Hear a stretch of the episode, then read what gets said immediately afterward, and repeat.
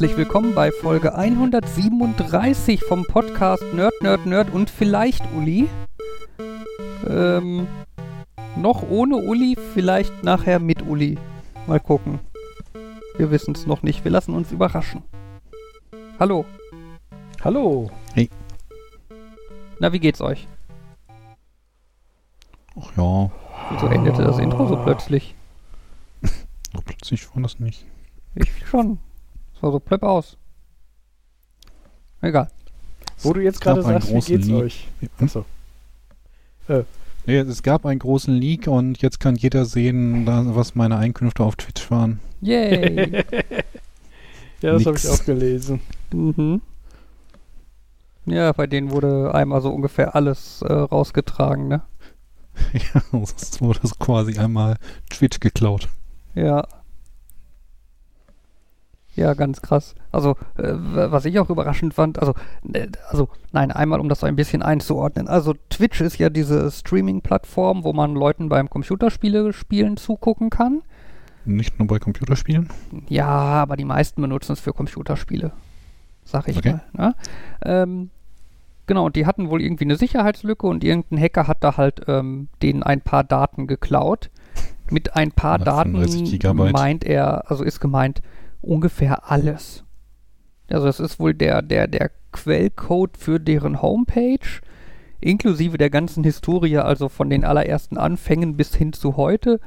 Ähm, die Quellcodes sämtlicher Twitch-Apps, ne, die gibt es ja für Android und iOS und keine Ahnung, auf Fernsehern und so.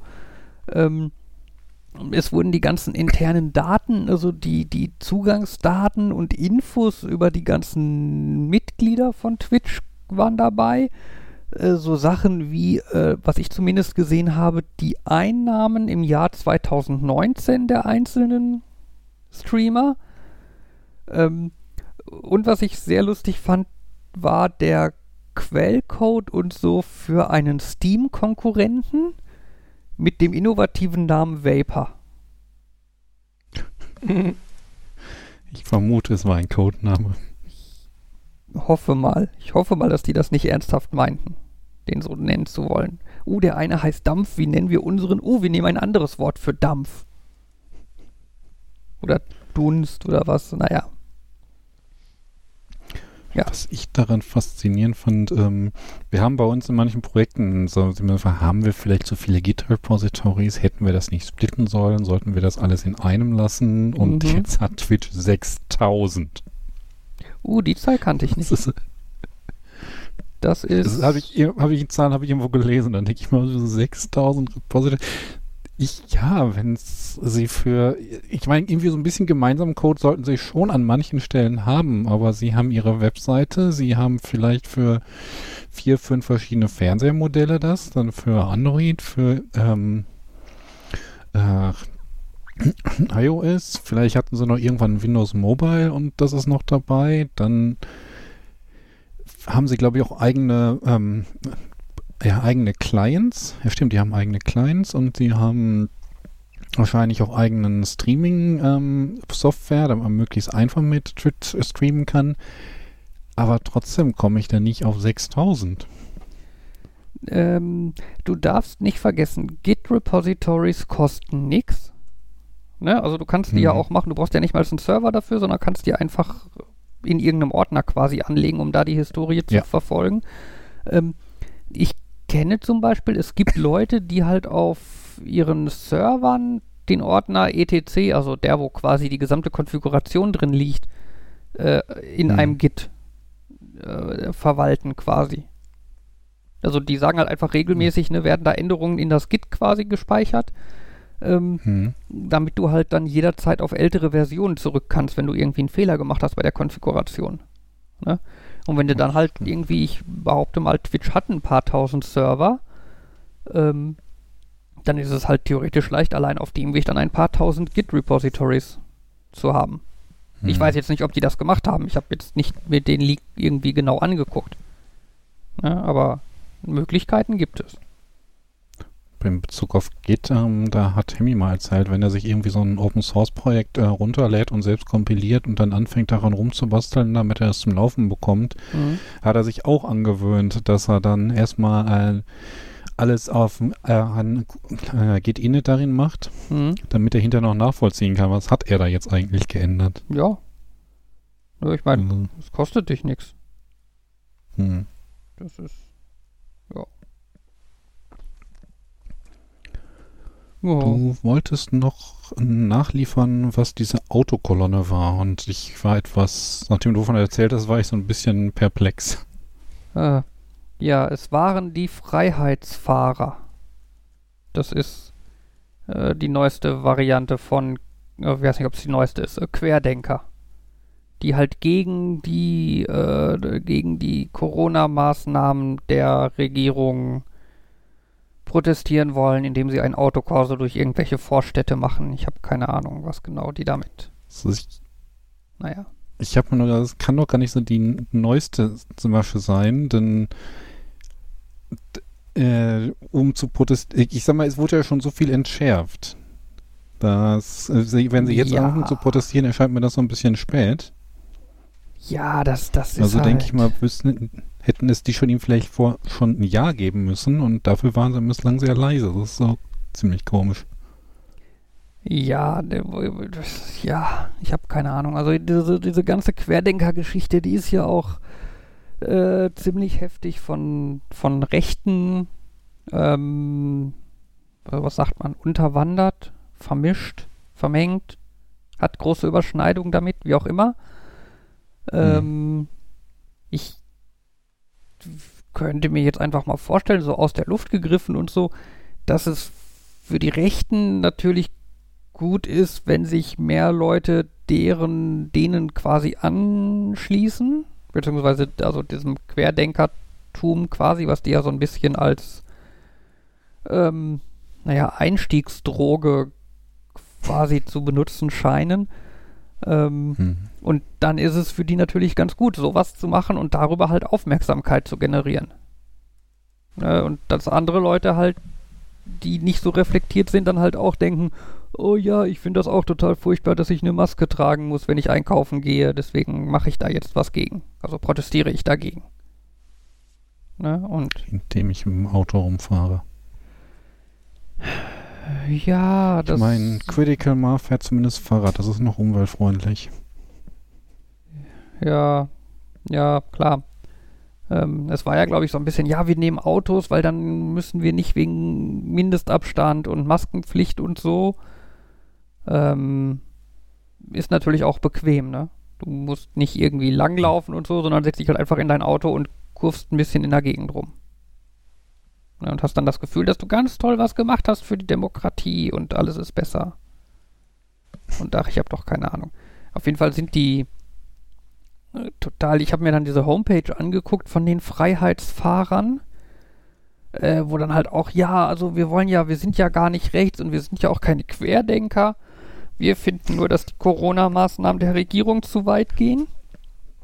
Wir sind völlig unabhängige Idioten, losgelöst von den anderen Idioten. Ja, es ist wieder dieses alte, ich bin ja nicht rechts, aber.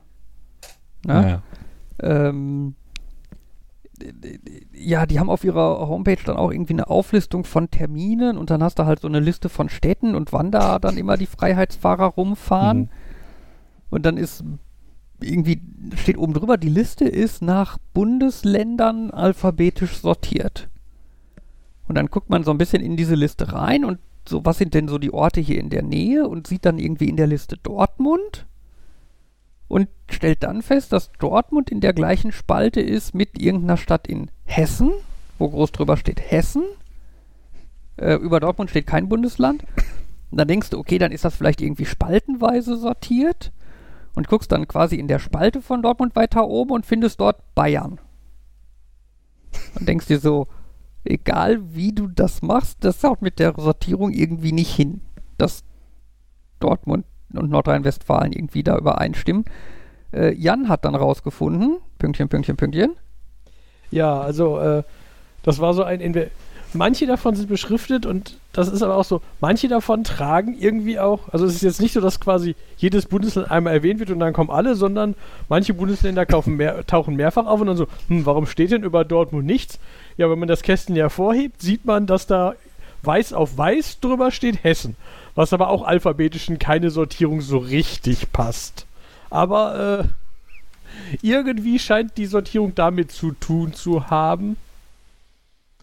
Aber ähm, das ist eh, die verweisen, ich habe dann zwischendurch auch, die verweisen irgendwie auf ihren Telegram-Kanal. Und äh, da steht dann zu, zu, den Terminen teilweise mehr. Aber es ist alles etwas doof. Vielleicht Vielleicht haben die sich auch einfach schon von dieser ähm, klassischen Aufteilung in Bundesländer getrennt und äh, befreit, meinte ich natürlich, und ähm, haben da eine völlig neue Definition. Das ist natürlich doof, ähm, wenn irgendwie Fremde auf die Seite kommen und irgendwie da teilnehmen wollen und versuchen, irgendwie ihr gewohntes Bild da irgendwie drauf ähm, anzuwenden und zu gucken, in welchem Bundesland sie jetzt normalerweise wohnen und erstmal umerzogen werden müssen auf die neue Definition. Mhm. Ja, oder sie denken das Alphabet quer. Frei, nicht quer. Frei, ja, genau. Vergiss nicht, die distanzieren sich von den Querdenkern. Die denken nicht quer, die denken frei. Ja, natürlich. Also, aber allein schon die Tatsache, dass ganz links oben oder dass das oberste Berlin ist, das ist, das ist definitiv alphabetisch nicht. Also Berlin, Bayern gehört doch nicht zu Deutschland, oder? Ja, wenn, wenn, wenn, wenn keine Termine in Baden-Württemberg und Bayern sind, dann ist Berlin das erste. Ja, aber nach Berlin kommt Baden-Württemberg, ah. dann Hessen, dann Niedersachsen, dann Bayern, dann Brandenburg, dann Nordrhein-Westfalen. Also wenn ich jetzt von links, äh, wenn ich erst von links nach rechts und dann oben nach unten lese, weil würde ich in einer anderen Reihenfolge würd, würden manche Bundesländer mehrfach auftauchen Vielleicht sind die Bundesländer nicht alphabetisch sortiert, äh, sondern nach ähm, Orientierung in der Bundesrepublik oder nach Bevölkerungszahl. Äh. Oder nach dem dritten Buchstaben im Namen. oder so, genau. Ja. Aber ähm, ich meine, euer Termin, der steht da auch nicht drin. Ja. Aber ich sehe hier Termin, einen zum Beispiel, äh, ich, wo ich gedacht habe, ah, löschen die alte Sachen raus. Jetzt hier mittig sehe ich einen vom 24.04. 2022. Nee, 2021. Ah. Sie haben Jahre Also, ich, ähm, ja. Ja, Profis. Profis ohne Ende. Habe ich die vielleicht schon versehentlich zu den Jahr 2020 Verweigerern rekrutiert und deswegen verschiebt sich das alles um ein paar Monate. Äh, und was ich gerade gedacht habe zum Thema von äh, nicht viel von denen gehört, ähm, bei vielen von diesen Bewegungen, äh, wahrscheinlich äh, habe ich das Gefühl, man hört von den meisten eh, ich eher, wenn die Gegenbewegung laut und nervig genug wird. Wahrscheinlich waren die ein, weil ich meine, die meisten Deppen ignoriere ich einfach. Mhm. Und da habe ich noch nicht viel von lauten Gegenveranstaltungen gehört. Ja, naja. Die Anti-Freiheitswahn, die fahren in die andere Richtung. Die kommen sich dann irgendwo entgegen. Gegenbewegend ja. die Freiheitsparker. Die parken denen im Weg. Oh Gott.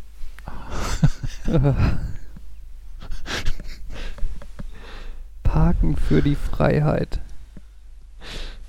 Ich habe das Recht hier zu parken. Parking for the future. Wir parken hier für den Freitag. Genau. Ähm, habt ihr mitbekommen, das passt jetzt so ein bisschen in das Thema. Äh, habe ich heute irgendwo gelesen. Ich habe jetzt noch nicht genauer nachgeforscht, wie viel da dran ist, ähm, dass die Impfquote in Deutschland wohl deutlich besser ist, als man dachte. Weil viele nicht gemeldet wurden? Genau, also es ist ja irgendwie, was, wo ist die offizielle Impfquote? Irgendwie 70 80 Prozent oder so. So gerade die Impfung, Impfung, Impfung. Der aktuelle Stand ist äh, zwei Impfungen, äh, 64,8 Prozent. Und äh, Jetzt gab es aber wohl irgendwie eine Umfrage, da wurde halt, äh, wurde halt äh, eine, eine repräsentative Stichprobe befragt, wie sie geimpft wurden. Ähm, und da kam dann wohl raus, dass wir bei irgendwie, ich glaube, 80 Prozent, die zweimal geimpft sind und 85 Prozent, die einmal geimpft sind. Oder so? Mm, bei sowas denke ich mir immer, äh, bei solchen Umfragen ähm, bekommst du nur die Antwort von Leuten, die an Umfragen teilnehmen. Und wenn du jemanden hast, der, nee, ich lasse mich doch nicht befragen, ich habe doch keinen Bock, dass die das über mich wissen, könnte ich mir vorstellen, dass du bei denen eine gute Schnittmenge hast zu denen, ich lasse mich doch nicht impfen, ich lasse mir doch nichts vorschreiben. Und dass du deswegen eine höhere, ja, dass du deswegen potenziell eher Leute fragst, die geimpft bist oder von denen eine Antwort bekommst, als ähm, von Leuten, die nicht geimpft sind. Und natürlich auch noch die Sache, antwortest du wahrheitsgemäß. Ja gut, das kann, ja klar, das kann sein. Ähm, die Frage ist natürlich, wenn das eine repräsentative Stichprobe ist, dann müssten die doch eigentlich irgendwie damit... Ja, weiß ich nicht, wie macht man das? Frage ist, was heißt in dem Moment repräsentativ? Ich meine, sie ist, vielleicht haben sie gesagt, wir haben irgendwie immer quer durch alle Altersstufen befragt und das hochgerechnet auf die Altersverteilung in Deutschland, aber sie können mit Sicherheit nicht repräsentativ über die Leute sein, die Umfragen beantworten und die Leute, die Umfragen nicht beantworten. Ja, ja, stimmt, spätestens da hört es auf. Ja, gut. Ich, ich weiß es nicht, ist nur halt mal. Ähm, ja, ja, keine Ahnung. Ja, mein, meine, ersten, meine ersten Bedenken bei solchen Umfragen, wer nimmt an diesen Umfragen teil? Hm. So ein bisschen hat dieses Thema, ähm, in Kneipen lernst du am ehesten die Leute kennen, die in Kneipen gehen, um Leute kennenzulernen. Hm. Also ich hatte gerade kurz die Idee, man könnte ja irgendwie theoretisch die, also man weiß ja, wenn es eine repräsentative Umfrage sein soll, äh, im Endeffekt im Vorher schon, welche Leute man anrufen wird. Ne, du hast ja theoretisch am Anfang zumindest einfach eine Liste von Leuten und das, die rufe ich jetzt alle an und befrage die. Ne? Mhm. Ähm, dass man ja rein theoretisch diese Leute irgendwie in, was weiß ich, sagen wir mal Fünfergruppen aufteilt. Ähm, und so, dass die Leute in diesen Fünfergruppen wiederum irgendwie so halbwegs repräsentativ sind. Also irgendwie, weiß ich nicht, zwei Männer, zwei Frauen, äh, ein Kind oder so, einer weiß ich nicht, keine Ahnung. Also Kinder sind natürlich auch Männer und oder Frauen, aber ihr wisst, was ich meine. Ähm, und dann, wenn halt einer aus der Gruppe sagt, nee, ich mache bei dieser Umfrage nicht mit, dann verwirrst du quasi die Daten dieser ganzen Gruppe. Ja, das damit, also das würde natürlich, würde halt in der Theorie funktionieren, wenn du irgendwie sagst, was weiß ich, äh, die bei Frauen ist die Wahrscheinlichkeit, dass sie bei der Umfrage nicht teilnehmen, viermal so hoch als bei Männern oder so.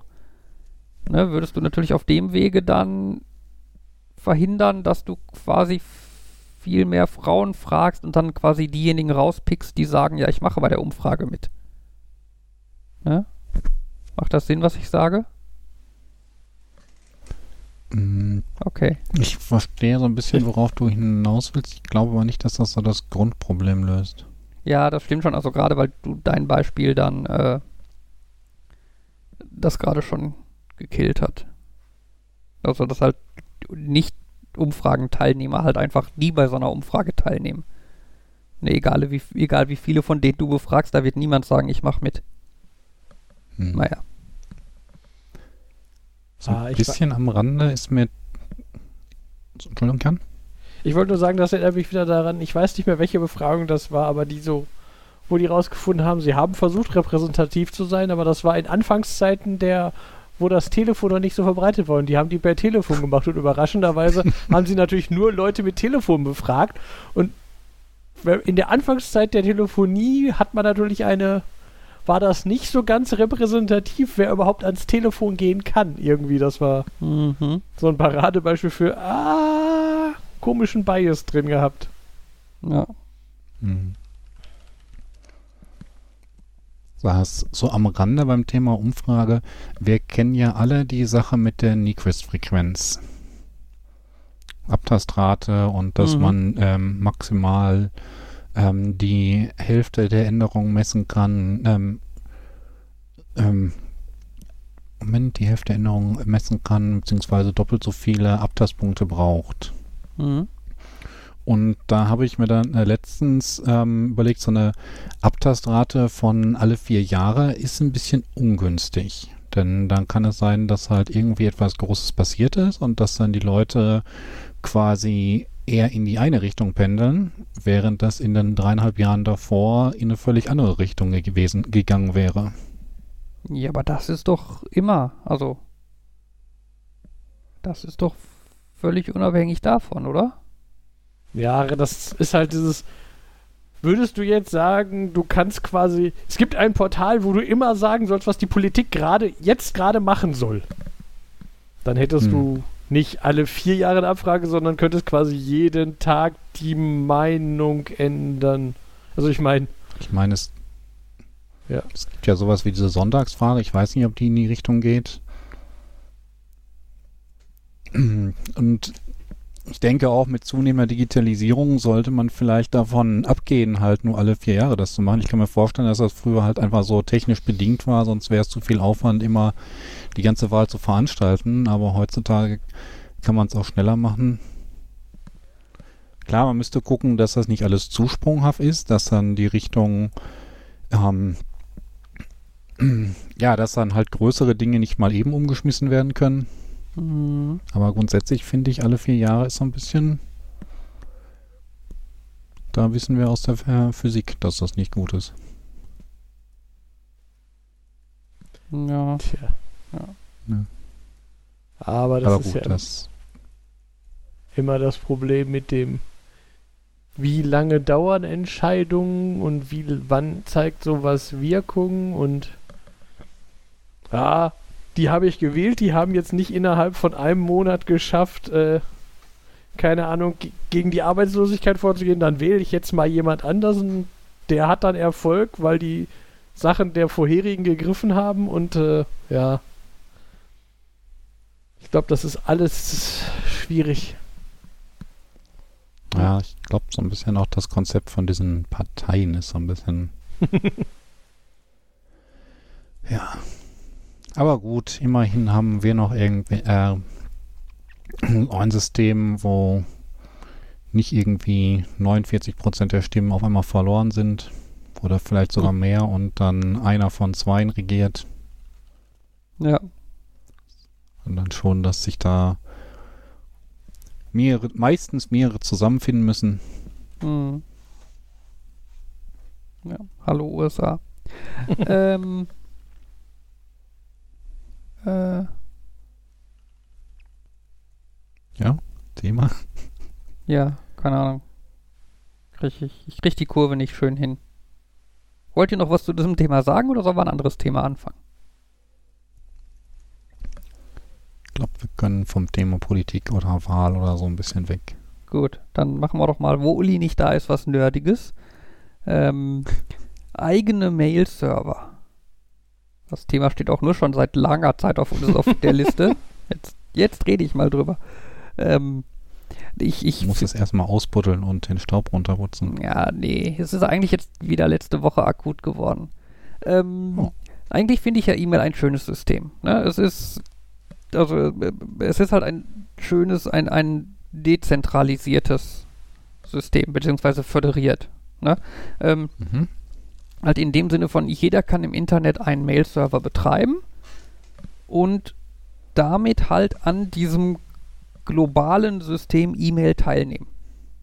Ne? Mhm. Also ich kann bei mir für mich einen E-Mail-Server aufsetzen und kann dann E-Mails an alle anderen E-Mail-Benutzer schicken. Ich kann E-Mails an Google-Mail-Konten schicken, ich kann E-Mails an web.de-Adressen schicken, ich kann genauso gut von denen E-Mails empfangen.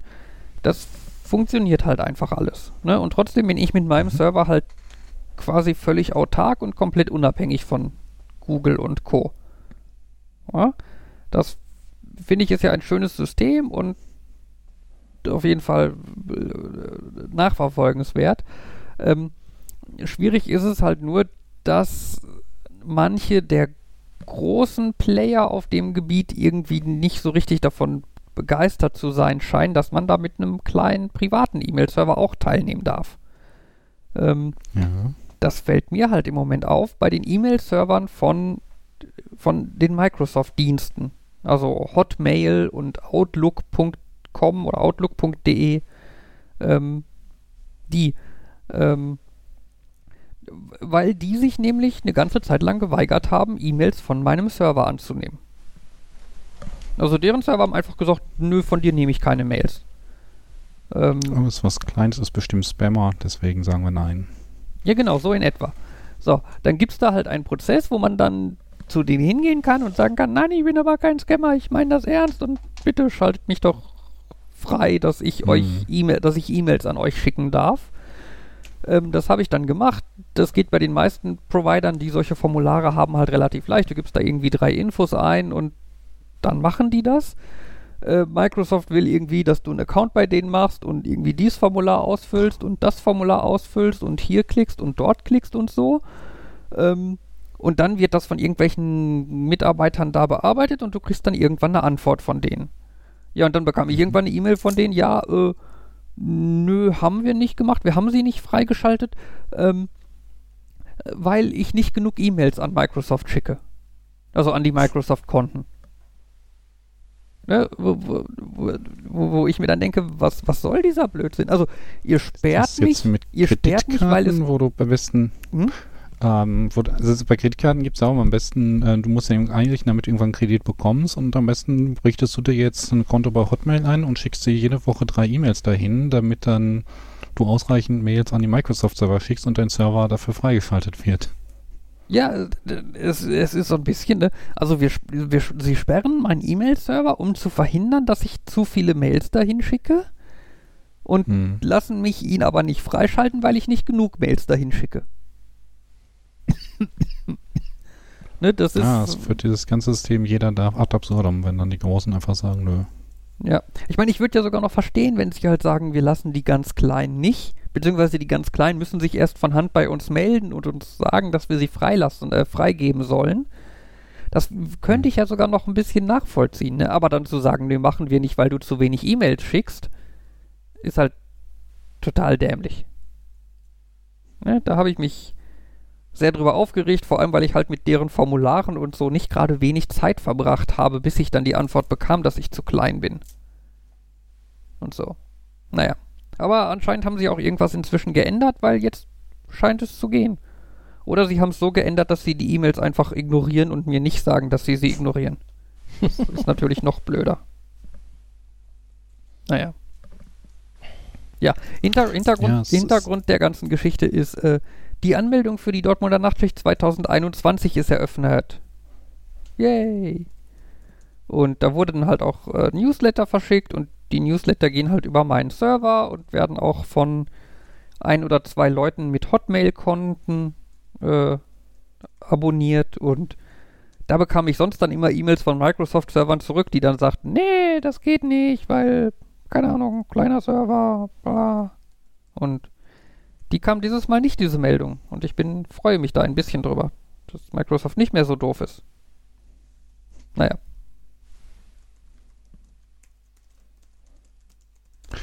Ja, Ich guck es- gerade, ich habe das schon häufig mal gehört, dass so, Ich wollte gerade sagen, ich gucke gerade, ob ich irgendein Outlook-Konto habe, damit du mir eine E-Mail schicken kannst, aber Yay! ich glaube nicht.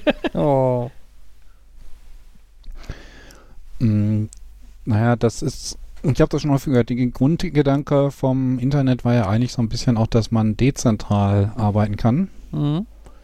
Und ähm, inzwischen ist das aber so, dass sehr viele Dinge im Internet eher so eine Zentralisierung fördern. Dass es irgendwie am besten ist, man hat alles bei Microsoft oder du kaufst ähm, bei Amazon ein, weil es dort alles gibt und dann kannst du direkt ein Amazon-Konto nutzen und musst nicht erst ein Konto woanders anlegen und ähm, die, warum sollte man ähm, Freema nutzen? Ähm, denn die meisten Leute, die man kennt, sind bei Telegram und solange die meisten Leute, die man kennt, bei Telegram sind, ähm, wird auch keiner von denen zu WhatsApp gehen. Mhm.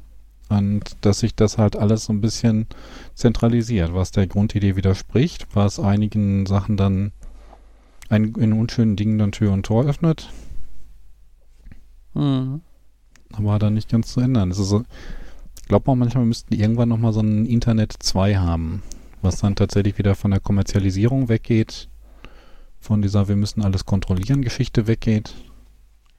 Ja, das Und Problem ist so aber bisschen- immer, was fällt mir da jetzt wieder ein, dieses mit dem, ha, wie viel Kontrolle will man das? Ich finde, das ist immer so dieses, was du feststellst, ob es jetzt bei Reddit ist, 4chan, ob es jetzt irgendwelche Darknet-Sachen sind, weil Hm. es ist immer so ein, ha, hier soll alles erlaubt sein. Naja, aber ihr seid so illegal, ihr seid nicht erlaubt. Okay, dann machen wir jetzt was Freieres. Und dann, ähm, dass du, egal wo du bist, hast du irgendwie so eine Ebene, das ist erlaubt, das ist nicht erlaubt. Und die ist ö- immer da, wo genug Leute genervt sind und äh, ja, immer allen alles erlauben, erlaubt halt die Spammer. Und wo ziehen wir jetzt die Grenze, dass wir jetzt das doch in festere Formen pressen? Fand ich ja, äh, irgendwann habe ich mal, äh, habe ich mich mal mit dem Thema äh, Darknet äh, Ma Marketplaces beschäftigt Mhm. Mhm. als das Thema war. Weil mich, weil diverse Leute darüber reden wollen, ich gedacht, ja gut, dann mal dann gucke ich mal ein bisschen nach aus Prinzip. Und das ist so lustig, dass man, dass man so richtig sieht, so, ja, hier dürft ihr alles, aber hier dürft ihr auch illegale Sachen verkaufen, aber nicht die illegalen Sachen, weil die sind, die finden wir zu unmoral. Und dann sitzt du und denkst, boah, das ist jetzt ein, die sagen jetzt, Drogen sind erlaubt, aber Waffen nicht. Die sagen, Waffen sind erlaubt, aber weh, es wird pornografisch. Und, und du sitzt dann da und denkst, äh, ja. Waffen sind erlaubt, aber keine Pornos. Naja, da war dann das Thema eher. Amerika. Nee, nee, nee eher, es, es ging dann eher in dubiose Porno-Richtungen. okay. Okay. Ja, okay, gut, Die- das macht mehr Sinn. Ja, okay. Ja, die, Ja. Äh, wo man dann so sitzt, so, ja, manche von den Grenzen kann ich verstehen, dass ihr sagt, das ist, ja, irgendwie, mein Bauch sagt, ich würde euch recht geben, das ist akzeptabler, inakzeptabel als das. So, ich finde es gut, dass man keine Drogen, also ich finde es schon richtig, dass Drogen illegal sind, aber ich kann verstehen, dass sie eher sagt, ich verkaufe, ich erlaube euch Drogen zu verkaufen, als, keine Ahnung, ich erlaube euch Kinderpornografie zu verkaufen. Ja, ich sehe eindeutig den, dass da ein moralischer, aber das ist so, oh, das ist, Das ist so ein bisschen, ähm, wenn du sagst, ich bin eigentlich grundsätzlich für äh, Free Speech. Jeder sollte auch jeden Unsinn erzählen sollen. Aber sollten wir nicht vielleicht die Nazis verbieten? genau. Und ich weiß nicht, ich weiß nicht, wer dieses Zitat mal gemacht hat. Ähm, irgendwie, ich finde deine, ich finde absolut ekelhaft und schlimm, was du sagst, aber ich würde sterben dafür, dass du es sagen darfst oder sagen kannst. Mhm. Ja. Ja, das habe ich auch irgendwo schon mal gehört. Und Ja. dass man halt die Idee der, ja, die Freiheit, dass man, man die Idee der freien, der Freiheit wichtiger findet, als sie eine eigene Vorstellung, ähm, was richtig und was falsch ist. Ja.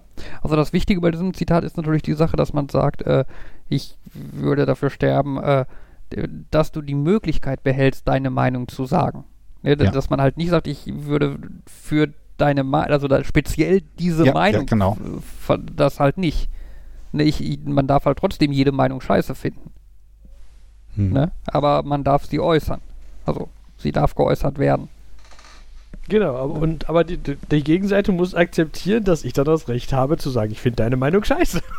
Ja, oder halt nicht Ja. zuzuhören. Ne, das, das, Genau. war ja, das war ja in der ganzen Corona-Geschichte andauernd dieses, äh, ja, ich finde Corona scheiße und ich finde jetzt aber auch, dass mir Leute zuhören müssen. Oder dass Zeitungen meine Meinung abdrucken oder ich in Talkshows eingeladen werde oder was auch immer.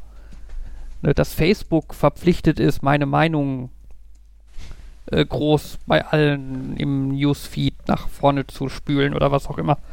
Ne, das ist natürlich nicht der Fall. Das Recht zur freien Meinungsäußerung ist nicht die Verpflichtung, ist nicht die, Möglich- äh, nicht die Verpflichtung anderer zuzuhören. Ja. Genau. Und wie in irgendeinem XKCD-Comic schon mal stand, also äh, wenn du deine Äußerung quasi nur äußern kannst unter Verweis darauf, dass man dir deine Meinung nicht verbieten kann, ist das ein relativ gutes Zeichen dafür, dass deine Meinung scheiße ist. Ja. Ja, das fand ich auch sehr passend. Der einzige Grund ist, dass du deine Meinung sagst, ist, dass du deine Meinung sagen kannst. Ja. Ja.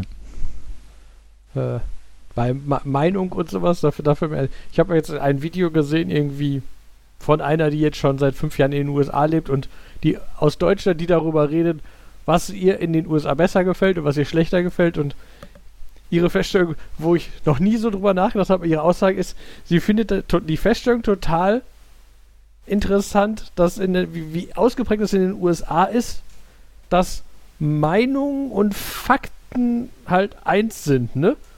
So, das ist, es ist meine Meinung, dass diese Fakten nicht stimmen und so. Nee, so funktioniert das Konzept der Fakten nicht. Auf die Idee wird in Deutschland niemand kommen, dass wenn das ein akzeptierter Fakt ist, Fakt ist, kann man nicht darauf antworten. Meine Meinung ist aber anders. Also, Mhm. Alternative Fakten. Genau. Und dass das halt in den, dass sie das, also ich meine, das hätte jetzt natürlich äh, mittlerweile überall zugenommen, aber das, das wäre ihr schon immer aufgefallen, dass das da, ne, aber das liegt halt einfach daran, dass das viel wichtiger ist, dass jeder seine Meinung sagen darf. Und das heißt, jeder darf dann immer auf alle, kontert immer auf alles mit, ah, meine Meinung ist, das stimmt nicht. Und also, äh, aber nie, das ist jetzt eigentlich kein Thema von Glauben, Belief. Naja. Ja.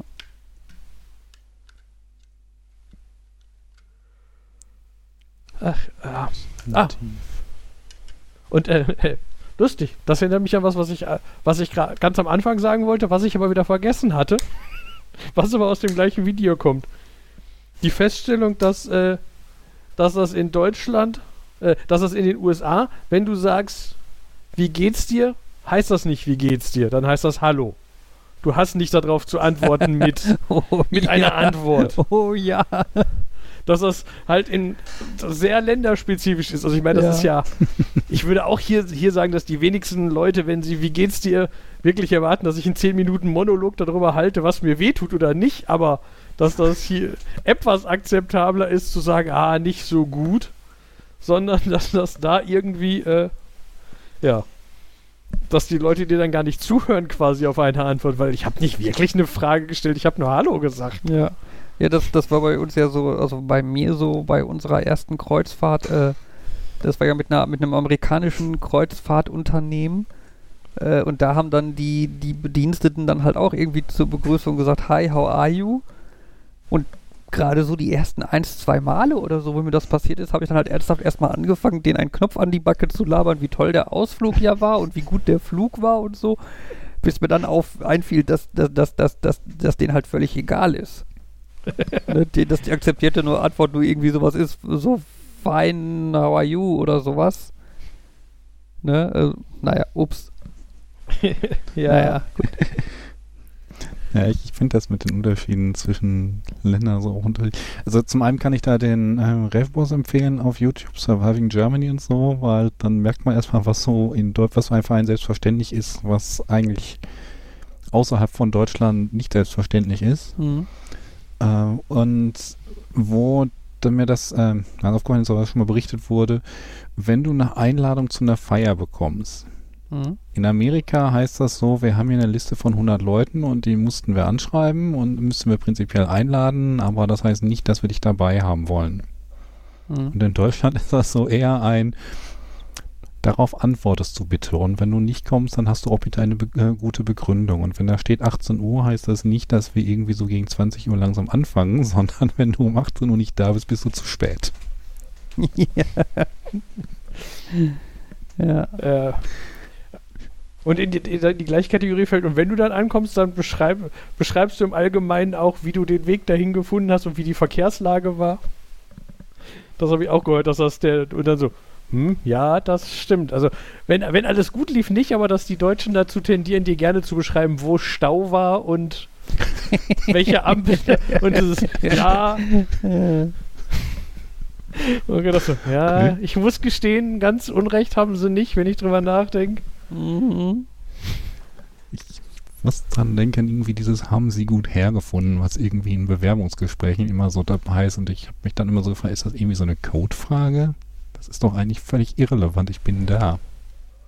Ich bin nicht der Erste, der bei Ihnen mal ins Büro gekommen ist. Die werden wissen, wie gut man zu Ihnen hinkommt. Mhm.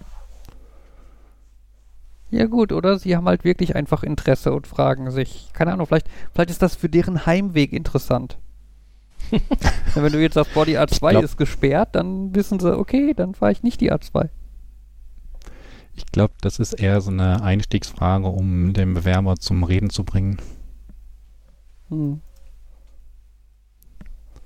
Da war irgendwie auch heute auf Heise wieder so ein Bericht, irgendwie Bewerbungsgespräche ablaufen, oder zumindest bei so einem Vermittler. Die, die, die haben nicht für sich selbst gesucht, die haben versucht zu vermitteln und haben dann gesagt, welche Fragen quasi immer kommen und in welche Richtung sie dann weitermachen Hm. Ja. und aus welchen Gründen sie die Leute dann ablehnen. Ja. Ich, ich habe ja gerade mit dem interessanten Thema Arbeitszeugnis zu tun. Ähm, Ja. das finde ich ist ja auch insgesamt so, so, so, so eine bescheuerte Geschichte, ne? Einfach dieses, ja, in ein Arbeitszeugnis muss einfach immer positiv sein. Warum? Was soll der Scheiß? Das ist ein Zeugnis. Wenn jemand scheiße ist, dann soll da drin stehen dürfen, dass der scheiße ist. Ja? Aber nein, Arbeitszeugnisse müssen immer positiv sein. Und deswegen gibt es dann Unterschiede zwischen äh, hat sich bemüht, hat sich stets bemüht, hat sich wirklich bemüht und hat sich super, super, super doll bemüht. Also, na, ne? Und diese Geheimsprache da drin, ja. Ja. Ja, wobei ist bemüht nicht eigentlich immer so ein Ja, bisschen bemüht, schlecht, weil wenn- bemüht ist ich immer scheiße. genau, ist, das ist doch schon wieder dieses bemüht heißt, er hat es zwar versucht, aber nicht geschafft. Ah, ey.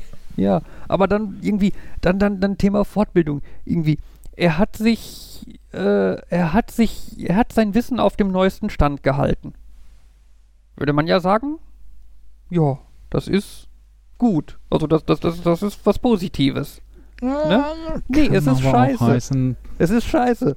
Wenn man was richtig Gutes haben will, da muss da drin stehen, hat sein Wissen stets auf dem allerneuesten Stand gehalten. Das ist dann was Gutes. Ja? Okay, hat sein Wissen auf dem neuesten Stand gehalten, ist Kacke. Ich hätte jetzt gedacht, das heißt, ähm, wir konnten ihn nicht äh, gut in Projekte einsetzen, deswegen haben wir ihn ständig in Fortbildung geschickt. Nee, das glaube so ich nicht. wie manchmal, wenn du Zertifikate hast, heißt das ja auch häufig, dass du die Zeit hattest, Zertifikate zu machen und nicht ständig irgendwie in Projekten warst. Ich, ja, keine Ahnung. Es, äh, ne? Es ist auch immer dieses, ja, Ähm. er war, er war, er war sehr, er war sehr gesellig oder so. Oh, besoffen. Ja, genau. Aber man, äh, weißt du, du liest es und denkst dir, ach ja, das klingt doch ganz nett. Ne? Und das Problem ist halt, du musst dieser ganzen Geschichte einfach, du musst das halt wissen. Also, ich habe jetzt an mehreren Fällen erlebt, wo dann gesagt wurde, wenn jemand fertig war mit Arbeiten, dass dann gesagt wurde, schreib dir selber ein Zeugnis. Mhm. Ne? Schreib dir ein Zeugnis und wir unterschreiben das dann nur. Weil als Ja. Firma willst Du du halt nicht das Risiko eingehen, dass dir nachgesagt wird, du würdest schlechte Zeugnisse schreiben. Also, das ist ja ich sogar. glaube, das ist eher, dass sie an vielen Stellen nicht so genau wissen, was die Leute jetzt gemacht haben und was ihnen dann wichtig ist, was dann auch auftaucht. Welche Technologien genau, welche Skills, welche Projekte und Ja, gut, das vielleicht. darüber machen sie sich natürlich dann weniger Arbeit. Ja gut, das vielleicht auch, ne? Aber das heißt dann natürlich für dich, dann sitzt du da und schreibst dir selber in dein Zeugnis, was du über dich denkst. Und wenn du Mhm. jetzt nicht weißt, dass es da fünf Millionen Geheimnisse gibt, äh, kannst du halt eigentlich total positive Sachen schreiben und im Endeffekt ist es halt alles total scheiße. Ne? Oder so wie dieses, äh, am Ende von einem Zeugnis muss stehen, dass die Firma dir alles Gute für deinen weiteren Arbeitsweg wünscht oder irgendwie sowas. Ne? Weil sonst ist Mhm. auf jeden Fall Kacke. Ne? Also wenn das, glaube ich, nicht am Ende steht, äh, äh, ist das, glaube glaube ich, so ein Zeichen, so nach dem Motto, stellt den auf gar keinen Fall ein. Ne? Ist natürlich auch die Frage, inwiefern dieses Spiel tatsächlich auch noch von allen gespielt wird. Ich denke, dass in manchen Branchen die ähm, Leute, die ähm, Mitarbeiter suchen, sich nicht mehr leisten können, da ganz klassisch nach diesem Spiel vorzugehen. Ja, ich glaube, was man dann Ich halt meine, häufig. letztlich ist das Hm? letztlich ist das halt immer so ein bisschen Gesellschaftsspiel, äh, dieses, ähm, was man sagen soll, warum wollen sie hier arbeiten? Ja, ich möchte einen Job, sie suchen jemanden und ich möchte Geld verdienen. Mhm. Hm, wo sehen sie sich in zehn Jahren? Genau, keine Ahnung. Wahrscheinlich an dem Platz. Ja.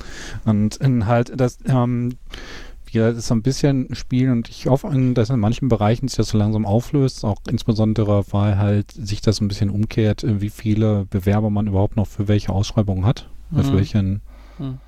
und kann aber auch sein, dass das halt eher in dem Bereich ist, wo Leute händeringend gesucht werden und in vielen anderen Bereichen die Arbeitgeber immer noch so sehr nach, was, Lehnsherr?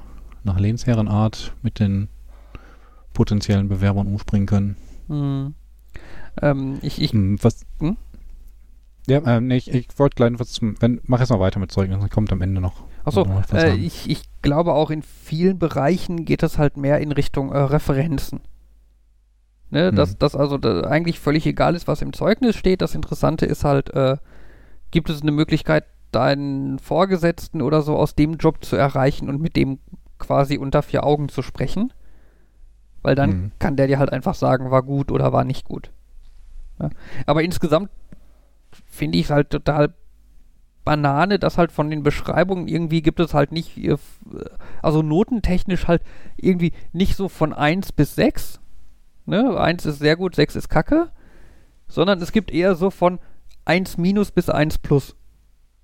1 plus und 1 plus plus plus. Ja, so in etwa.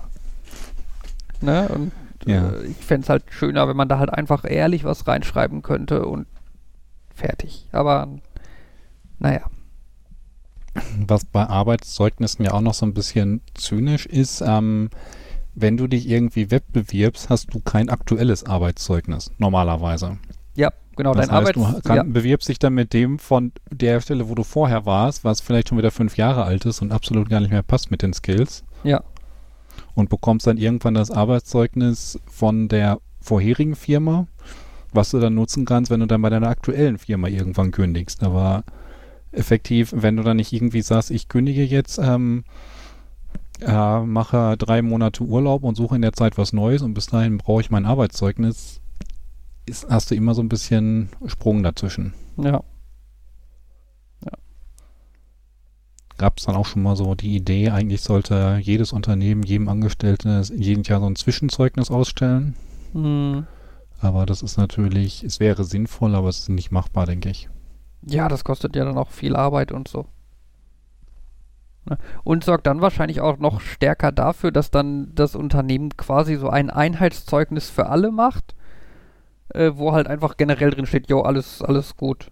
Also in, in Zeugnissprache, ne? Also äh, Hm. aller superst, superer geht gar nicht. Sinngemäß. Doppelt plus gut. Ja, genau. Der beste Mitarbeiter, den wir je überhaupt immer hatten. So wie alle anderen 30 auch. Äh, wie alle anderen auch. Das waren auch die besten, die, der beste, die wir je hatten. Genau. Die besten, die wir je hatten. Da ist ja interessant. Ich, ich weiß nichts Genaues, weil das für mich nicht zutrifft, weil das, das ist nur bei Beamten so, aber ich weiß, bei Beamten im öffentlichen Dienst gibt es Regeln dazu, dass die, äh, ich glaube, jährlich bewertet werden. Mhm. Und theoretisch gibt es da ein System von 1 bis 5 Punkten. Das Problem ist, dass, ähm, dass da ganz viele komische Sachen greifen. Erstmal so ein, es gibt halt die Regel, befördert werden potenziell die Besten und dann gibt es halt so ein, ja, aber befördert wird, ha- da wird halt über alle geguckt und die Tatsache, dass du der Beste in deiner Abteilung bist, heißt vielleicht nicht, dass du von der beste Vergleich überall bist. Und dann gibt es Absprachen, wer wie viele Punkte überhaupt vergeben darf. Und dann passieren noch so tolle Sachen, wenn jetzt einer in einer anderen Behörde sagt, ah, der war hier der Beste und der kriegt volle Punktzahl und der bewirbt sich dann aber in eine andere Behörde. Dann hast du plötzlich einen Kandidaten mit voller Punktzahl, der irgendwie besser ist als alle anderen, wo jetzt eine magische, geheime, vorher abgesprochene Staffelung drin war. Und das ist auch so ein Thema, das kriege ich immer nur so vage um Dreieck mit und denke, bin ich froh, dass ich da nicht drin bin. Das klingt so chaotisch. Oder, also, so, weißt du, so, dieses, theoretisch klingt das halt überhaupt nicht chaotisch, aber dadurch, dass es dann strukturiert sein muss, wird es chaotisch. Hm. Immer denke, kommt ah, Metagaming dazu. Genau, das ist so ein. Ja, du bist jetzt mal dran. Du, du bist ja schon so lange hier und. Äh, ja. Mal ganz davon abgesehen, dass dann hm. auch noch so Fragen aufkommen wie, äh, ja, für bestimmte Sachen, für bestimmte Mengen an Geld muss man aber Führungsqualität haben und ja, aber was ist denn, wenn der jetzt einfach nur viel Geld verdienen, mehr Geld verdienen soll, weil der einfach gut ist bei dem, was er macht? Da habe ich manchmal das, das ist dann, da fühle ich mich dann, was ist das? Ist das das Dilbert Principle oder so? So lange nach oben befördern, bis, äh, ja, ja. bis man nicht mehr qualifiziert ist. Äh, ja, da, daran fühle ich mich dann auch so ein bisschen, also, ja, hier, der ist der beste Sachbearbeiter. Also macht er jetzt eine Führungsausbildung, damit er mehr Geld verdient. mhm. Ich kenne das Problem so ein bisschen bei Entwicklern und der Nicht-Skalierbarkeit. Du kannst in manchen anderen Berufen sagen, okay, wir haben ja einen Teamleiter und der ist äh, ziemlich gut, der wird jetzt befördert auf Abteilungsleiter. Dann macht er halt mehr. Und ähm, dann wird er irgendwie zum Bereichsleiter und Großbereichsleiter, ähm, so dass er halt immer mehr Personen indirekt unter sich hat. Und so wird dann halt quasi hochskaliert und dann passt das dann auch mit Gehalt. Und dann hast du aber auch so Berufsgruppen, beispielsweise Entwickler, bei denen du sagst, bei denen die, die wollen eigentlich nicht weiter hoch. Die wollen nicht irgendwie ähm, ach, ja, auf einmal ein Team beaufsichtigen. Die wollen lieber am Quellcode sein. Und du kannst sie auch nicht weiter ähm, hochskalieren, indem du sagst, sie haben jetzt auf einmal drei Projekte oder äh, vier Projekte statt rein parallel, denn dann ist auch klar, das wird nicht besser. Wenn ja, man ständig Kontextwechsel machen muss.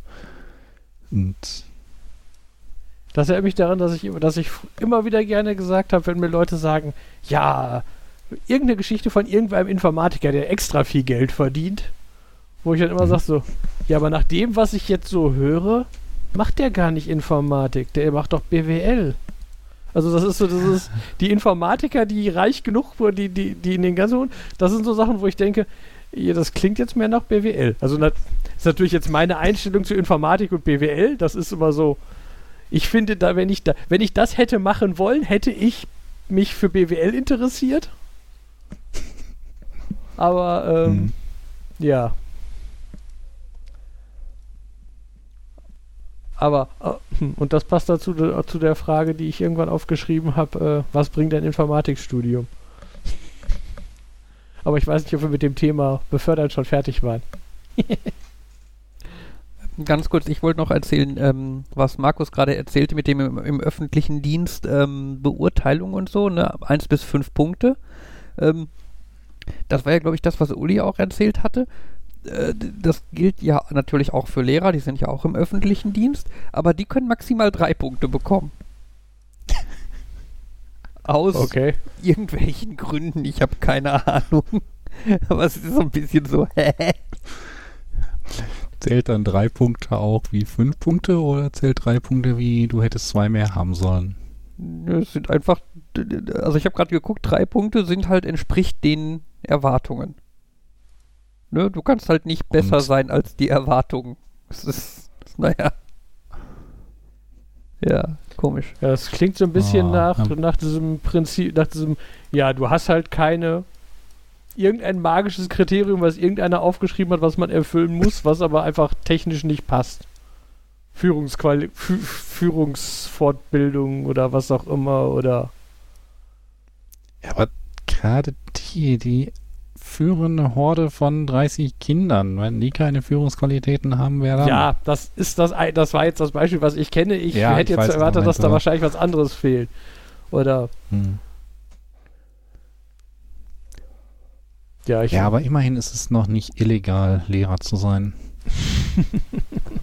ich habe, also es ist, weiß, ich weiß, Lehrer werden ziemlich schlecht behandelt, aber ich habe heute, ist in manchen ähm, Ländern ähm, ist wohl immer noch nicht Schule, weil immer noch nicht die Corona-Maßnahmen aufgehoben wurden und deswegen machen die dann jetzt Schule im Verborgenen, Ja, verbotenerweise.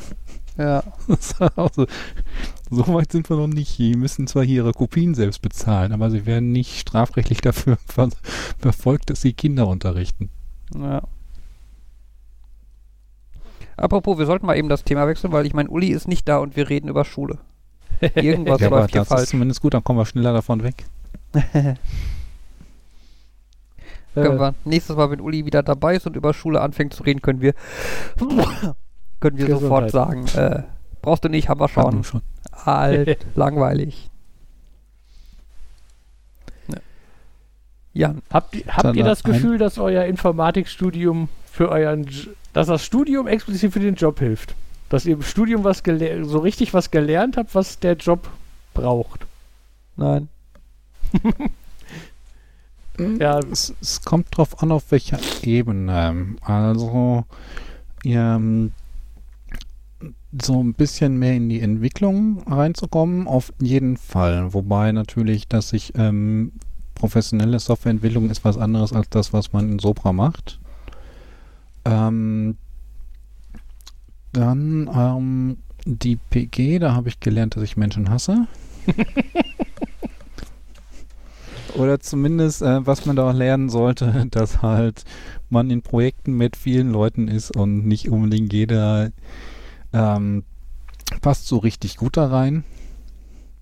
Ähm, allerdings habe ich da auch sehr viel Bastelzeug mitgenommen. Also im Sinne von mit Mikrocontrollern umgehen. Und dadurch, dass ich da aktiver war, hatte ich ähm, dann zwei Studentenjobs. Das heißt, das hat auf jeden Fall was gebracht. Ich vermute, ja klar, der Abschluss ist natürlich doch so ein bisschen quasi der Schlüssel, um sich ähm, bei manchen Dingen zu bewerben. Wir haben auch tatsächlich irgendwann mal nochmal den DFS, die Tiefensuche, gebraucht. Und ich Boah. glaube, ähm, auch so manch andere Ideen, die man da gelernt hat, die kann man später nochmal einbringen. Ja, ich, äh, weil ich habe nämlich bei, bei, sowohl bei mir als und auch bei vielen anderen so das Gefühl, dass, dass das halt so dieses, ja, wenn du jetzt sagst, du hast so Sachen wie DFS sogar mal benutzt, das ist schon so ein, ja, da, da habe ich das Gefühl, das, da trifft es zu, ich habe was wirklich aus dem Studium gewusst. Ja, Sopra und das ist äh, PG, ja, die sind so ein bisschen, aber die meisten Sachen, die ich so wirklich in Vorlesungen gelernt habe und dann so dieses, ja, der Abschluss öffnet Türen, aber effektiv habe ich, um den Abschluss zu kriegen, quasi nichts gemacht, was ich sagen würde, was mich qualifiziert. Das, und meine Feststellung ist immer, ich finde, die Tatsache, dass du einen Informatiker einstellst, sagt die, eh- sagt die eher, wie die Person denkt. Also, so dieses, dass viele Informatiker sind dann doch in, in der Art, wie sie, also dieses, du hast, dass du Probleme auseinander nimmst und wie du die auseinander nimmst und so, und das ist so dieses typische, äh, so denken Informatiker. Der Informatiker an sich hat weiß von vielen Sachen am Computer vielleicht nicht direkt, wie sie gehen, aber er weiß, wie er vermeintlich zufällig, aber in die richtige Richtung stolpert. So, das ist, ich finde, ganz viele, ganz viele Nicht-Informatiker, die kriegen es entweder hin, die, die schaffen es mit zwei Tastendrücken alles kaputt zu machen, oder die drücken nichts, weil sie wissen ja nicht, was es tut. Und das ist so ein, ich setze mich da hin und denke, ich kenne die Software nicht, aber ich glaube, ich klicke hier und hier hin, weil das sieht offensichtlich aus und ja, das scheint in die richtige Richtung zu gehen. Dann gucken wir mal hier. So dieses. Die, das, das war ein, ge- vage genug zu wissen, wie, wie, wie Sachen funktionieren, um in die. Genau, um keine Angst davor zu haben und Mhm. es. Ja. Er hat das, hat das ja schon mal gesagt, irgendwie. Ähm, der Vorteil daran, ein paar Informatik in der Abteilung zu haben, ist, dass man den, dass die weniger Berührungsängste mit Informatik und Computern haben als die anderen. Genau. Und, und was mir, ich weiß nicht, ob ich das, haben wir das, habe ich das schon mal gesagt? Was ich äh, faszinierend finde, ist, äh, dass doch die meisten Informatiker, also ich finde, dass das gerade bei Informatikern ausgeprägt ist, dieses, ähm, ich möchte gerne verstehen, wie Sachen funktionieren und das funktioniert gut, indem ich Sachen kaputt mache. Also Mhm. darüber nachdenke, wie ich sie kaputt mache. Ich weiß nicht, ob wir das auch schon mal hatten, aber das finde ich, das fällt mir gerade im Informatik auf, dass man sich wunderbar mit denen unterhalten kann, wie, was bedeutet das jetzt, dass hier diese drei Straßenschilder nacheinander so und so stehen? Ich finde, das ist falsch. Ich würde sagen, so sollte das nicht. Und ich finde es schwierig, viele andere Leute sagen, ja, ist das denn wichtig? Wurdest du, da wurdest du denn da geblitzt? Nein, das sind 10 Meter. Aber ich finde, diese 10 Meter sind jetzt nicht definiert so richtig. Mhm. Und, und das, ich finde, das ist auch so ein. Und das ist so ein, dieses, dem Informatiker wird früh eingebläut, dass man gerne das System durchschauen will, um Mhm. halt die passenden Algorithmen anwenden zu können und zu verstehen, was da passiert. Und das ist halt oft so, ich gucke mir die Edge Cases an, wo es dann auseinanderbricht, weil dann weiß ich wahrscheinlich, wie es funktioniert. Das, äh, weiß ich, ich habe mal neben jemandem in der Vorlesung ges äh, äh, gesessen mit, die hat auch gesagt, sie war halt hinterher in der Schule und im Matheunterricht dafür berühmt, dass dann so gesagt werden muss, so, und wenn wir jetzt das und das überlegen und du, wir nehmen jetzt nicht die Sonderfälle, nicht die Edge Cases, wir gehen mal vom Normalfall aus. Mhm. Es ist also ein bisschen so, dass ich, was ich heute geschrieben habe, mit den monatlich, alle 30 Tage kommt eine Erinnerung. Ähm. ja. Genau, es ist nicht wichtig. Es ist nicht wichtig, aber trotzdem interessiert es mich und ich möchte erwähnen, dass es falsch ist. Oder dass es Ja, es doppeldeutig ist. Man Naja, auch muss nicht aber doppeldeutig, mal- aber also ja. ich weiß auch, man muss manchmal loslassen können. Irgendwann muss man akzeptieren, dass die Anzahl der Tage einer Woche eine Primzahl ist. Ja. Außer man definiert sich eine andere Woche, aber dann hat man andere Probleme. ja. Dann hat man auf jeden Fall andere Probleme. Ich meine, es gibt doch irgendwie dieses sechs Tage zu je 28, 28 ja, 28 Stunden äh, Konzept, Mhm. was halt an vielen Stellen ganz gut funktioniert, aber Ja, es gibt diverse nicht, wenn man beispielsweise mal in den Supermarkt möchte. Ja, es gibt diverse interessante Konzepte. Ne? Es gab doch auch das Konzept mit, wie war das? Du hast zwölf Monate mit jeweils 28 Tagen. Oder 13 Monate? Warte Mhm. mal, hast du genug übrig? Nee, 12, 13. Ich glaube nicht. Ja, keine Ahnung, du hast irgendwie 12 oder 13 Monate mit Oder jeweils 18. 28 Tagen. Ähm, dadurch ist halt, definiert halt schon der Tag des Monats, was für ein Wochentag er ist. Ne? Also Mhm. der erste ist immer ein Montag, der achte auch. ne? Sind wir bald wieder bei dem Dienstag Premium und Dienstag Deluxe. Ja, und Ja. hast dann am hast dann am Ende des Jahres dann irgendwie äh, X, da muss, muss ich jetzt überlegen, wie viele Tage genau das sind, irgendwie fünf oder sechs, je nachdem, ob es ein Schaltjahr ist, quasi als Weihnachtstage, die dann hinten dran hängen. Die sind dann Also- besonders, weil die dann halt für die Jahre unterschiedlich sind, ne? je nachdem, ob es ein Schaltjahr ist oder nicht. Äh, und dienen halt so ein bisschen dann dem Ausgleich, damit das nächste Jahr dann wieder am 1. Januar mit einem Montag beginnen kann. Auf jeden Fall eine ganz Mm. interessante Idee, aber äh, Diese Ja. Zusatzteile, äh, sind die dann explizit keine Montag bis Sonntage, sondern haben was anderes, denn wenn es unterschiedlich viele sind. Ähm, Also das geht überraschend gut auf. Dann, also ich, ich weiß, ich kenne, ich weiß, es gibt irgendein System, wo du mehrere davon hast. Äh, wenn du wirklich 13 Monate a vier Wochen jeweils machst, hast du ein oder zwei Tage über. naja, dann war das, glaube ich, so. Mhm. Okay. Und bei ein oder zwei Tagen kann man, könnte man dann ja sagen, das ist jetzt so, jetzt haben wir den Tag zwischen den Jahren, jetzt haben wir mal Tag 1 und Tag 2 zwischen den Jahren oder so. Der dann wirklich, wo du dann wirklich von zwischen den Jahren reden kannst. Statt wie das komische, wo, wenn, was Leute benutzen, wenn sie zwischen den Feiertagen meinen. Mhm.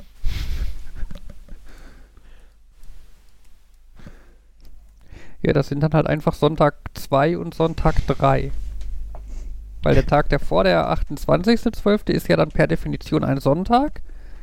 Und dann kommt Sonntag 2 und Sonntag 3 und dann fängt das nächste Jahr mit dem Montag an. Ja, das ist. Der, für, für Informatiker natürlich ein Traum. Wenn man überlegt, was das mit Wochenberechnungs-, also Datumsberechnungsroutinen machen kann. Und Oh, so. ja. Naja. Ja, aber so Systeme gab es doch schon immer wieder. Es gab auch eine Zeit lang, wo das mit dem, mit, wo das mit dem Internet gerade populär wurde von Swatch, äh, The Beat. Mit irgendwie, wir teilen einen Tag in 1000 Zeiteinheiten ein. Ähm, und machen noch irgendwelchen komischen Krempel mit Zeitzonen dazwischen, weil uns die zu spät eingefallen sind oder so. ja. Ja. Ich weiß, ich hatte mal auf dem Rechner eine Uhr, die das, die hatte die dieses Swatch-Dinger da drunter stehen, Hm. Wo dann irgendwie immer stand, und außerdem ist jetzt at 613. Ah, ja, okay. Mhm. Ja. Ist halt auch. Naja. Was gucken also wir hatten da ah, genau bis 1893 in Deutschland die Solar Time. Das war GMT plus 53 Minuten und 28 Sekunden.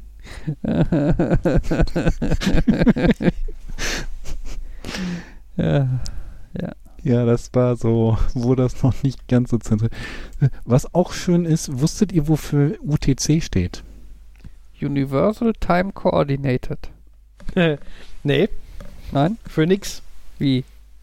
Äh, in der einen Sprache war ist es äh, TUC und in der anderen wäre es TC. Also ich glaube, das ist dieses CUC ist Coordinated Universal Time. Genau, bevor wir. Die, die Engländer haben das eine und die Franzosen hätten ja in die andere Reihenfolge der Buchstaben, also nehmen wir die dritte. War das nicht so? Ich glaube, Ja, ne? na, komm, also Englisch ist Coordinated Universal Time, Französisch wäre Tom Universel Co Coordonné und deswegen haben sie, äh, wurde auf dem Kompromiss UTC gemacht. Aber UTC ist keine Abkürzung für sowas. Oder wenn eine auch- verdrehte. Das ist aber auch bescheuert. Äh, oh Mann. Ja, naja, aber ja, mit Zeitzone kann man Spaß haben. Ich weiß auch damals, ähm, wo, fest, wo ich festgestellt habe, die Sachen wurden halt in ähm, Deutschlandzeit gespeichert in der Datenbank, was dann heißt, dass ich für einen Tag irgendwie 60 Zeitstempel mehr hatte als für andere.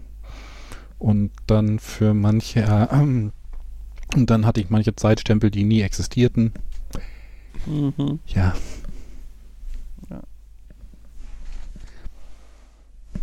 bei der Ko einfach nur zu äh, der Name ist wir nehmen einen komischen Namen. Äh, ich habe irgendwann letztens gehört, dass bei der Concorde wohl total lange der, ein Streit war, ob da ein E hinten dran gehört oder nicht, Okay. weil die weil das ist ein britisch-französisches Flugzeug. ja. Und die Franzosen haben gesagt, an Concorde gehört ein E hinten dran. Und die Briten haben gesagt, da gehört kein E hinten dran. Und die konnten sich wohl ernsthaft lange nicht einigen, wie sie das. Wer jetzt die Entscheidung trifft, wie dieses Flugzeug heißt. Also ich glaube, das war jetzt nicht. Also das war so in der Entwicklungsphase. Ich glaube, das war jetzt nicht, während es die schon gab, sondern während die gebaut wurde. Und war wohl auch lange, dass die das einfach unterschiedlich gemacht haben. Mhm. alternative Fakten. Ja, kann sein, dass die anderen das mit E schreiben. Wir schreiben es immer ohne. Ja.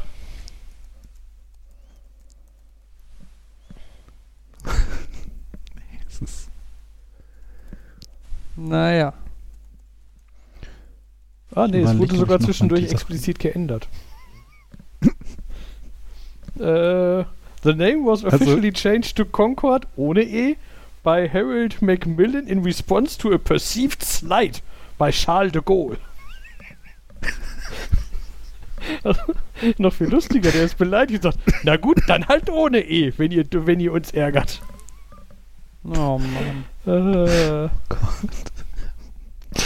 Man sollte meinen, dass in manchen Bereichen die Leute seriös und ernst sind und nicht irgendwie sich wie im Kindergarten zu verhalten.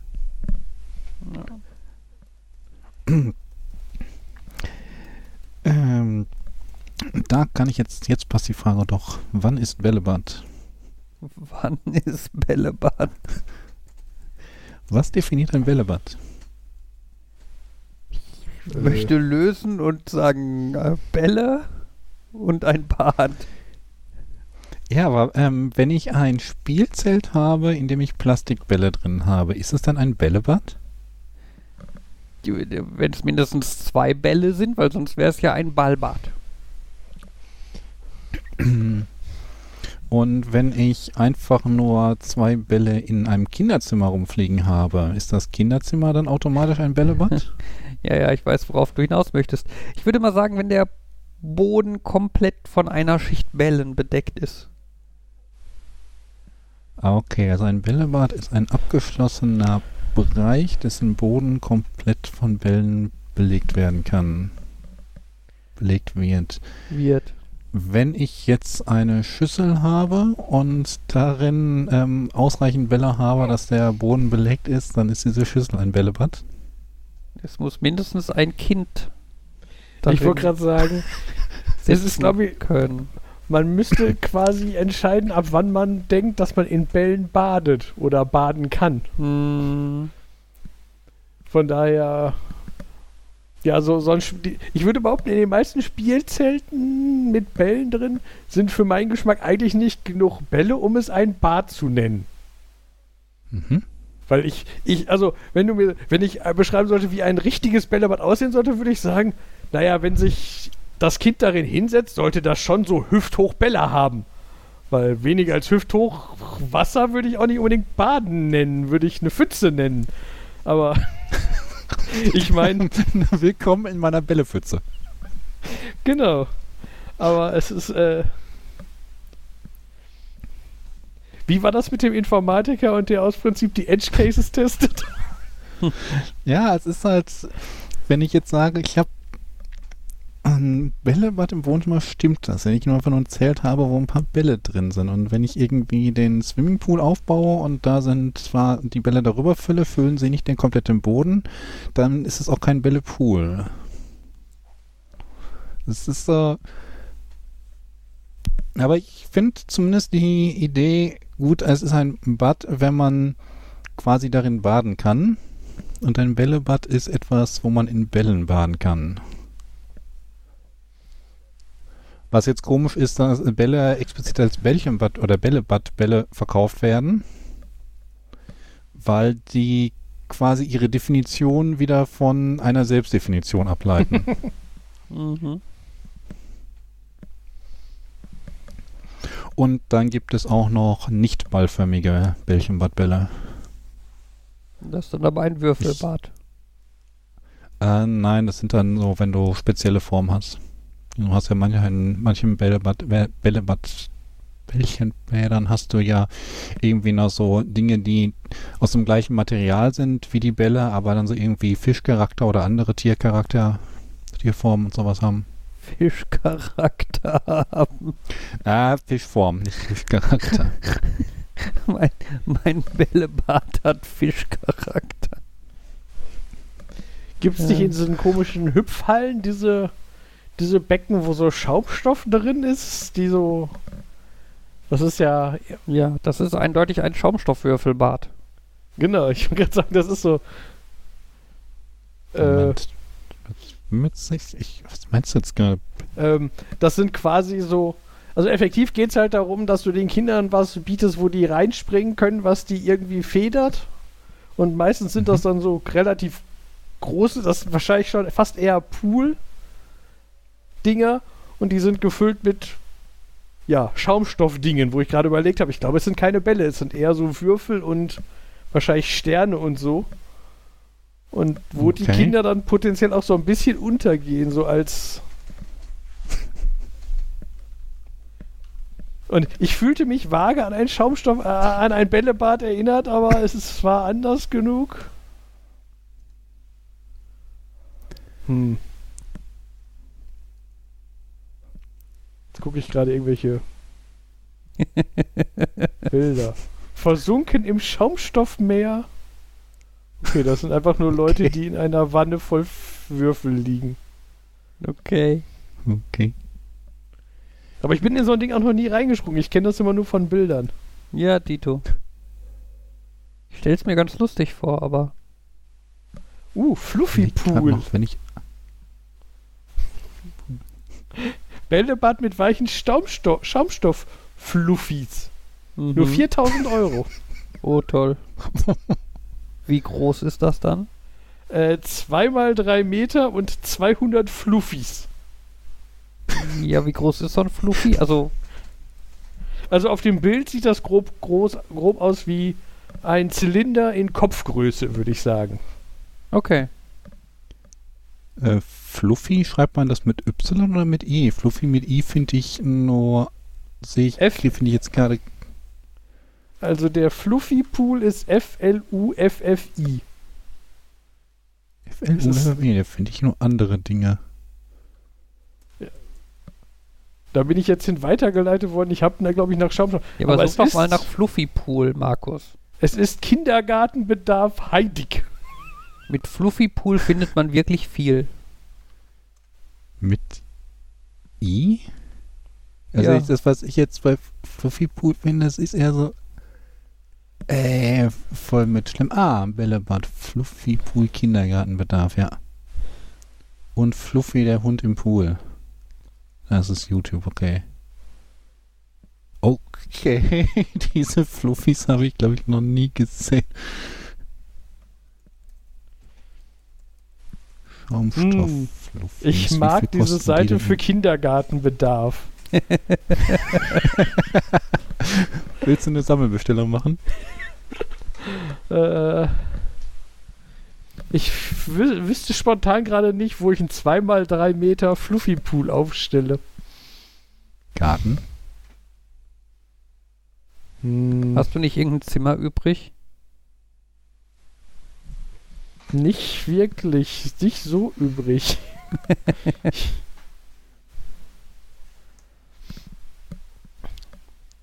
Ich meine, böse Zungen mögen Ah, behaupten, dass, dass, der, dass ich meine Küche nicht genug nutze oder so. Da, aber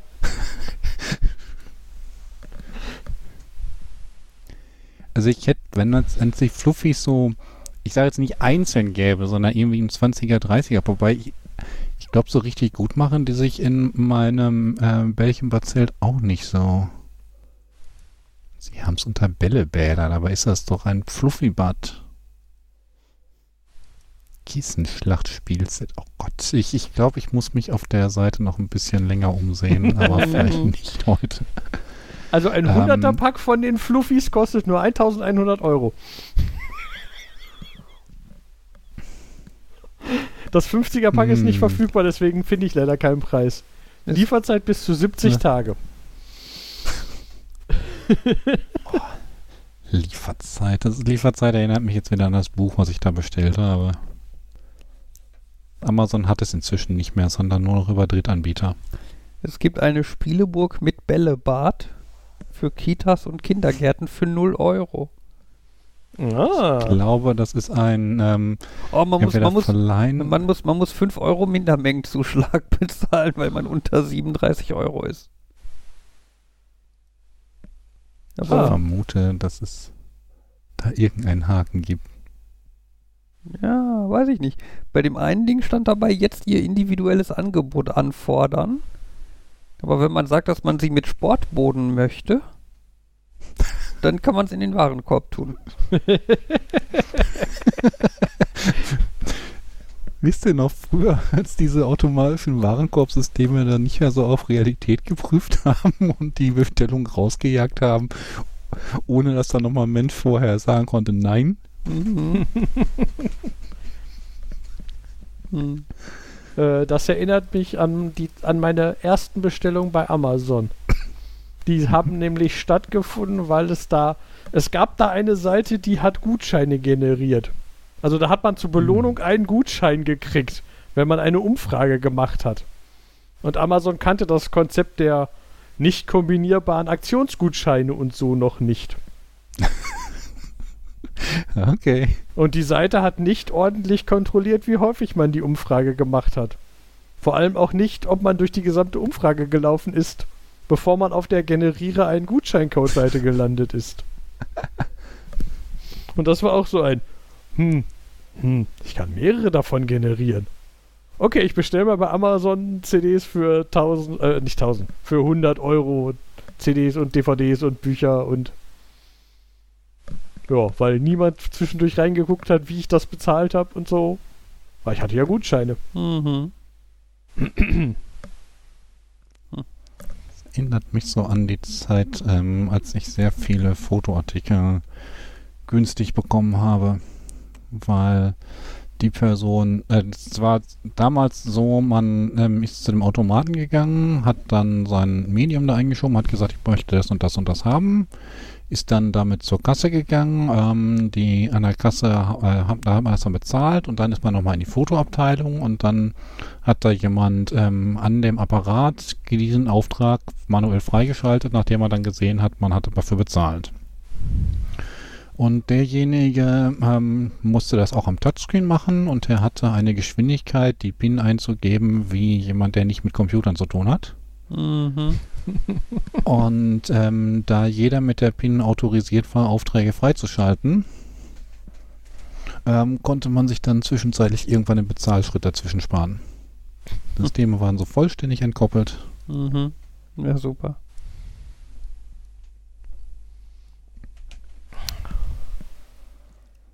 Ja, und Leute denken immer, Hacking ist was ganz Kompliziertes. Ja. Ein Großteil davon Nein, ist. Ich wollte gerade sagen, das ist so. äh, Das, das ist dann, ja. Die, meist, die meisten Sicherheitslücken sind einfach eine Form von Social Engineering oder. Und das ist ja noch nicht mal Social Engineering, das klingt schon zu aggressiv für. Ich habe jetzt halt den Code, weil ihr nicht drauf aufpasst. Ja. Nö, es ist einfach, das System war da nicht gut. Die haben ihr Kassensystem damit nicht automatisch verknüpfen können. Die hatten die Autorisierung über so einen Code statt über so eine Zugangskarte.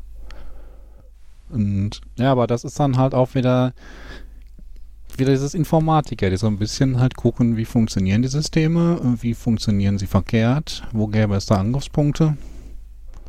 Und ich muss zugeben, ich war damals so ein bisschen ange äh, säuert, ähm, weil eine Sache, die ich bezahlt hatte, irgendwie wegen eines Systemwechsels nicht freigeschaltet wurde. Das heißt, ich kam anderthalb Wochen später dahin und das Zeug war nicht fertig. Und musste dann nochmal freigeschaltet werden und erst danach konnte ich dann nochmal irgendwann dahin gehen, Mhm. wo ich mir dann gesagt habe, dann spare ich mir in Zukunft die Verzögerung. Mhm.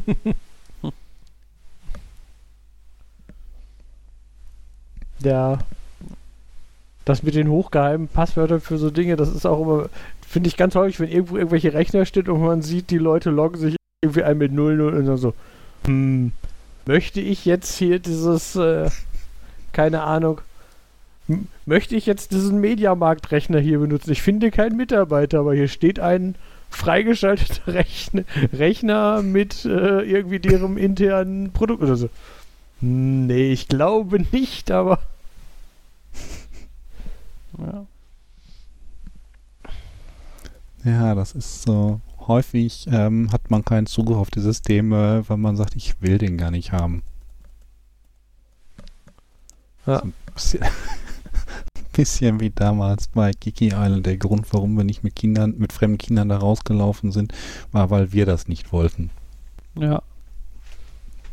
Ja. Nun gut. Was meint er? Schluss machen? Was passiert mit einem Bällebad, wenn ich die Bälle rausgenommen habe? Habe ich dann nur noch das Zelt? Ist es dann ein leeres Bällebad? Ist, Ist es, von dann mir aus können wir ein, Schluss machen. ist es dann noch ein Bad oder ein Zelt?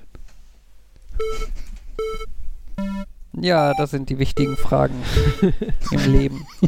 ne, das Bällebad des Eros, Erostet, Eros, e, Theseus, oder? Theseus, danke. Ja, der war's.